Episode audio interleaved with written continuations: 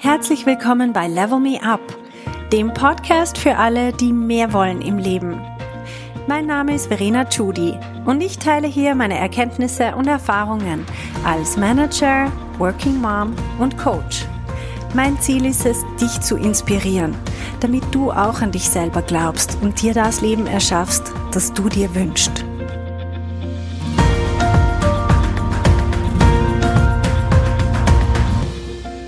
Zusammen. Heute geht es um Management-Jobs und zwar Mythen um Management-Jobs, die sich so um sie herum ranken. Ich habe manchmal den Eindruck, dass die Leute sehr oft eine ganz eigene oder verklärte Vorstellung davon haben, wie es ist dort oben an der Spitze, wenn man an der Spitze eines Unternehmens steht oder auch nur in diesem Dunstkreis.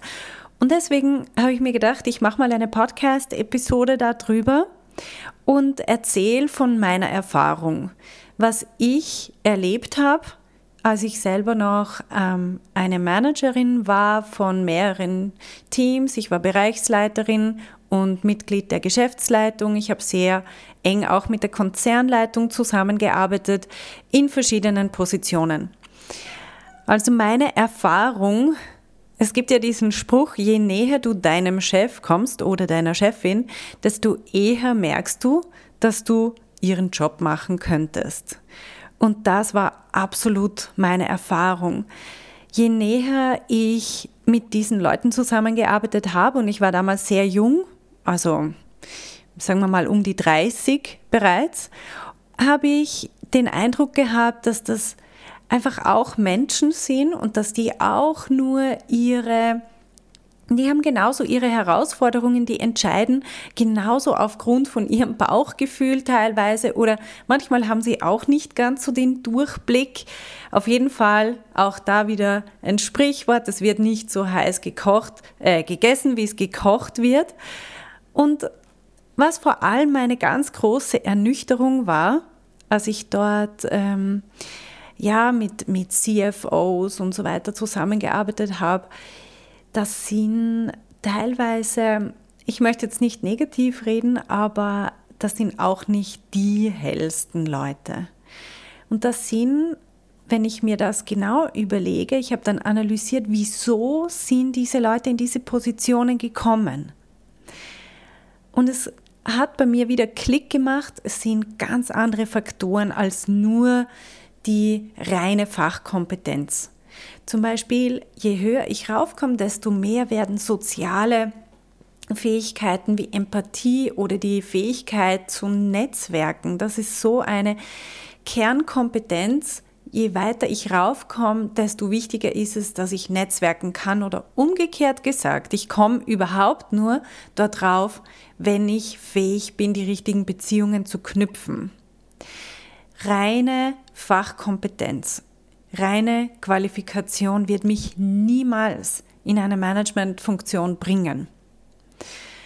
Und das finde ich eben das total Spannende, weil wir denken oft, wir müssen noch mehr leisten, um irgendwie, sagen wir mal, befördert zu werden oder eine neue Chance zu bekommen, um ein spannendes Projekt zu bekommen.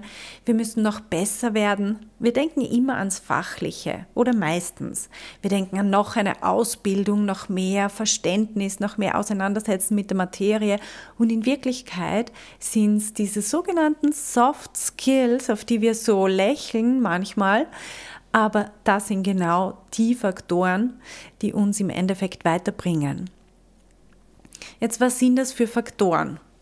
Was ich beobachtet habe, sind das ganz klar die Leute, die sich zu vermarkten wissen, die nicht nur was Gutes machen, sondern auch drüber reden können. Und das müssen nicht so marktschreierische Typen sein, überhaupt nicht, sondern es sind sehr oft eher introvertierte Leute, aber sie wissen ganz genau, wie sie sich und das, was sie leisten, auch darstellen können, also auch präsentieren können. Und natürlich muss der Unterbau stimmen, das heißt, die Leistung muss da sein. Es kann nicht irgendein Kasperl daherkommen.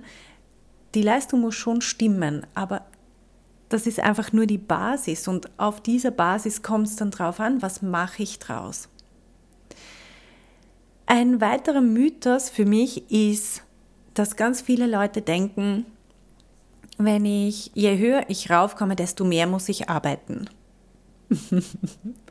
und das ist für mich also ein absoluter Kurzschluss.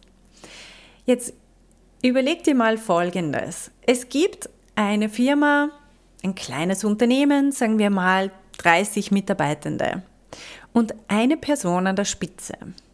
Diese eine Person hat genauso wie jede andere 24 Stunden am Tag und sagen wir mal 8, 9, 10 davon arbeitet sie, aber es ist immer noch einfach eine Person mit einem Arbeitstag.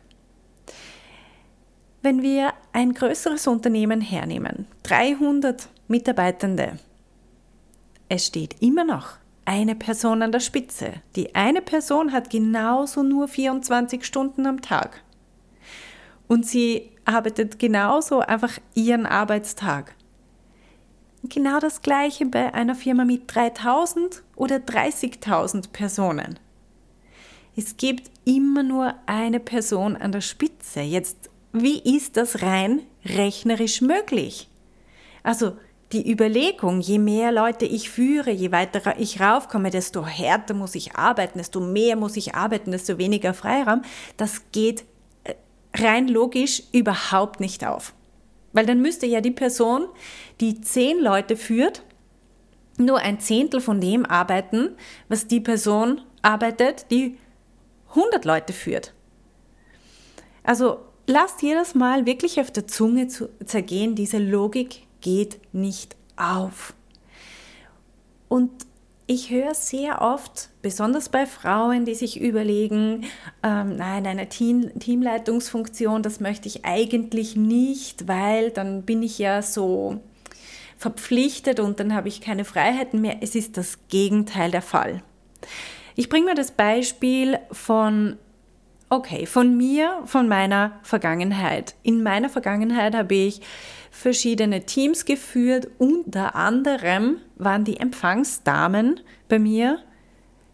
Und diese Empfangsdamen, wenn ich mich mit denen verglichen habe, die haben mir wirklich leid getan, weil die haben um 7.30 Uhr in der Früh ihren Posten beziehen müssen und die haben wirklich bis um Punkt 17.30 Uhr dort sitzen müssen. Das war ganz genau organisiert, wann hat wer Pinkelpause, weil es geht nicht, dass der Empfang mal nicht besetzt ist. Und auch die Mittagspause und einfach, das ist so dermaßen organisiert gewesen, sie haben praktisch keine persönliche Freiheit gehabt, um sich ihren Arbeitstag zu gestalten. Bei den Postboten genau gleich. Die müssen einfach ihre Tour, das ist sogar vertraglich mit den Kunden vereinbart, die müssen um 11 Uhr die Post gebracht haben, spätestens oder um 9 Uhr oder wann auch immer. Die haben keine Chance, sich selber einzuteilen, ich mache heute einen Strategietag, ich blockiere mir den Tag, keine Meetings heute oder ich mache Homeoffice oder wie auch immer. Das sind alles Freiheiten, die bekommen wir erst, je nach Job, Profil natürlich, aber tendenziell ist es so, je höher im Management ich aufsteige, desto weniger geben mir andere Leute vor, wann ich wo zu sein habe und was ich wann tun muss. Und besonders für Frauen, die sich Sorgen machen, dass sie Job und Familie schwer unter einen Hut bringen können. Ich empfehle immer, schau, dass du so viel Freiraum wie möglich im Job dir erarbeitest, bevor du eine Familie gründest. Und das ist eben genau das. In Managementfunktionen, da sagt dir niemand mehr, wann ein Meeting ist, sondern du wirst gefragt, wann hast du denn Zeit und alle anderen richten sich nach dir. Meistens. Es geht nicht zu 100 Prozent, weil es gibt meistens noch irgendjemanden oben drüber. Aber sagen wir mal, die höchste Person in einem Unternehmen, die wird nicht mehr fremd gesteuert. Und die kann auch selbst entscheiden, wie viel sie delegiert, was sie wem übergibt, wie viele Leute sie einstellt. Ein Punkt, den ich immer wieder beobachte, ist man hat halt seine eigenen Chefs als Vorbilder oder einfach als Beispiele, die man kennt im Leben. Und die eigenen Chefs arbeiten teilweise sehr, sehr viel. Die wohnen im Büro sozusagen, die haben kein Privatleben mehr. Und darum glauben viele Leute, ja, so ist das dann. Wenn ich auch Chefin bin, dann bin ich so. Dann habe ich keine, kein Privatleben mehr, kein, dann geht keine Familie mehr und so weiter.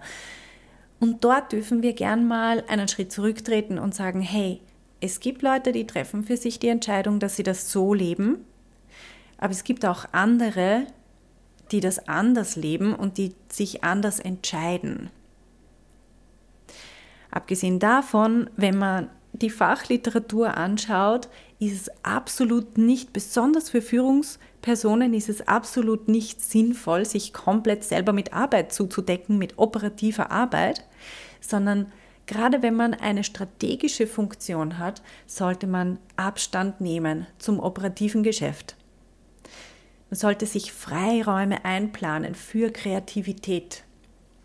Man sollte aktiv networken, um Inputs von außen zu bekommen, um zu merken, hey, was läuft am Markt, was machen andere, was machen auch andere Branchen, um sich zu inspirieren. Also eigentlich diese sehr kreative Arbeit, die findet in den oberen Management-Liga äh, statt.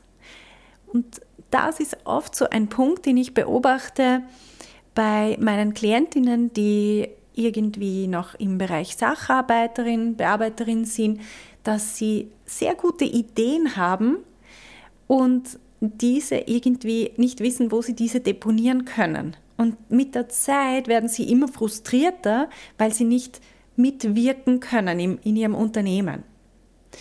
Das Unternehmen gibt irgendeine Strategie vor und Sie hören die einmal im Jahr bei irgendeiner Mitarbeiterversammlung und dann finden Sie, was ist das für eine Kacke? Ich kann mich mit dem überhaupt nicht identifizieren, aber bitte. Ich mache es ja, irgendwann macht man es halt dann nur mehr fürs Geld und innerlich hat man schon gekündigt. Also eine Lose-Lose-Situation für beide Seiten. Wenn du mitgestalten willst, wenn du verstehen willst, wie eine Strategie zustande kommt, wenn du die Strategie selber mitgestalten willst, dann schau, dass du in die oberen reinkommst. Dort ist es spannend. Und dort haben wir auch nicht mehr das Gefühl, dass irgendwie, dass wir so fremdgesteuert sind, weil wir selber unser Schicksal mitgestalten können.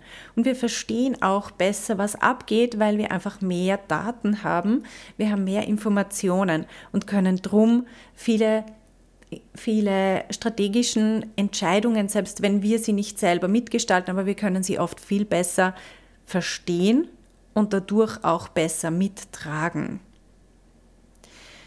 Das sind so ein paar Mythen, die ich immer wieder sehe, denen ich begegne im Coaching und ich möchte euch unbedingt ans Herz legen, geht's mal in euch, wenn ihr diesen inneren, diese innere Antwort habt, automatisch, wenn es geht um, ja, was ist mit dir und Managementjob in irgendeiner Form, dann, wenn es bei dir gerade zumacht und du denkst, nein, das ist nichts für mich.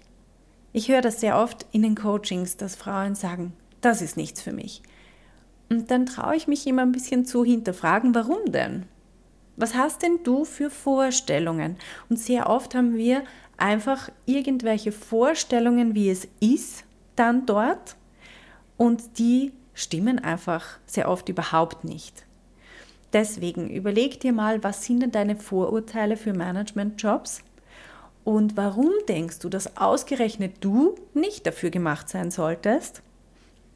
weil es heißt nicht, dass du gerade dann wirklich in eine Managementfunktion kommen musst oder alles dran setzen musst, um dorthin zu kommen. Aber es eröffnet dir neue Möglichkeiten.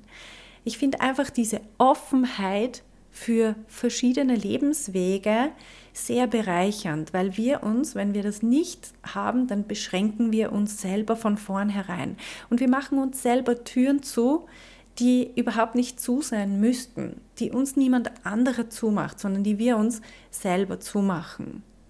Deswegen, ich möchte euch diese Ideen mitgeben, diese Gedanken und überlegt mal, habt ihr selber noch andere Vorurteile, dann schreibt mir die. Oder vielleicht sind es auch Beobachtungen, die ihr gemacht habt. Und dann gehe ich sehr gerne darauf ein. Ich wünsche euch eine wunderschöne Woche und bis zum nächsten Mal. Hey, wenn du eine effektive Veränderung in deinem Leben wünschst, dann musst du vom Zuhören ins Tun kommen. In meinem Coaching-Programm Level Me Up gebe ich dir praktische Tools und Tipps, damit du genau das erreichst, was du dir wünschst. Schau auf verenachudi.com slash coaching und werd auch eine von den Frauen, die die Welt verändern.